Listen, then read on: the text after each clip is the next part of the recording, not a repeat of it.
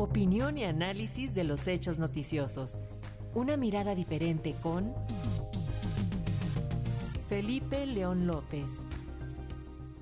El combate a las drogas y sus cárteles y la contención de migrantes en las fronteras mexicanas son temas que le están generando grandes conflictos al gobierno de López Obrador. De eso nos habla Felipe León esta tarde. Bienvenido, Felipe.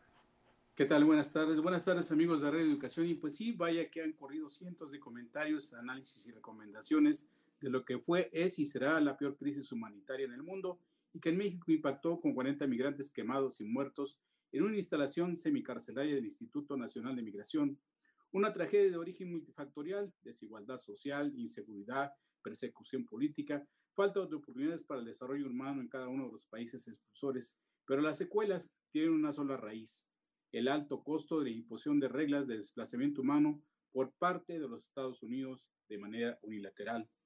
Y es que ha sido así como esta crisis humanitaria así también el origen de la inseguridad y el empoderamiento de los cárteles mexicanos. Ya lo hemos dicho antes, a raíz de los atentados del 11 de septiembre de 2001, la violencia en México se convirtió pues en una de las secuelas por las medidas impuestas por los Estados Unidos, conocidos como la Alianza para la Seguridad y la Prosperidad de América del Norte, el ASPAN, de las que México y Canadá se vieron obligados a suscribir, pero no participar en su diseño, en la estrategia y en las tácticas.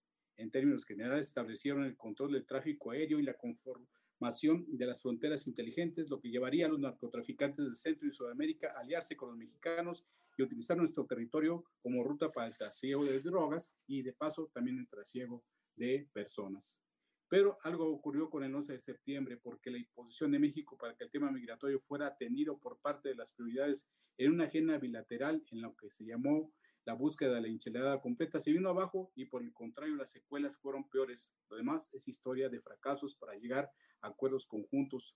La propuesta del gobierno de Andrés Manuel López Obrador para que se apoyara un plan Marshall para Centroamérica con los programas Sembrando Vina y Jóvenes y Construyendo el Futuro, embonando con el tren Maya la refinería de Dos Bocas y el corredor transísmico, se tapó con la pared de los gobiernos de los Estados Unidos, de su Congreso y de sus políticos. Desde hace más de 25 años, México ha pedido a los Estados Unidos para contener la migración hacia su territorio y que nuestro, como país de tránsito, no tuviera que pagar los tratos rotos. Y se ha topado con la negativa estadounidense. En la actual administración, le tocó al gobierno de López Obrador enfrentarse a la postura del presidente más enojo, racista, antimexicano y proteccionista estadounidense de la época contemporánea, Donald Trump, que para colmo, pues su, su eh, sucesor, Joe Biden, de otro partido, pues también continuó con la misma política.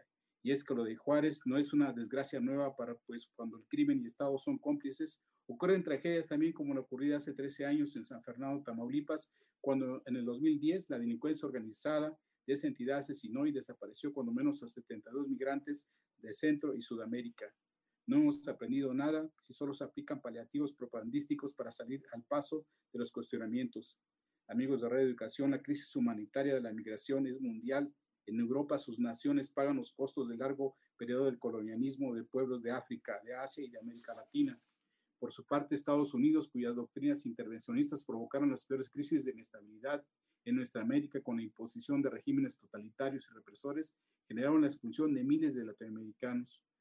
Mientras, el tema migratorio y la contención de la expansión de las drogas prohibidas no se han abordado multilateralmente por todos los gobiernos involucrados, cualquier intento que se haga será pasajero y no disminuirá en un corto ni un mediano plazo.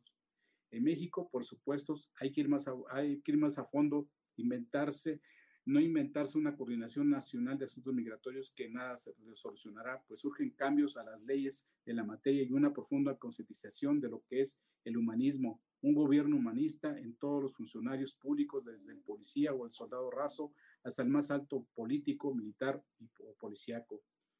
Y esto es una tarea de todos. Muchas gracias.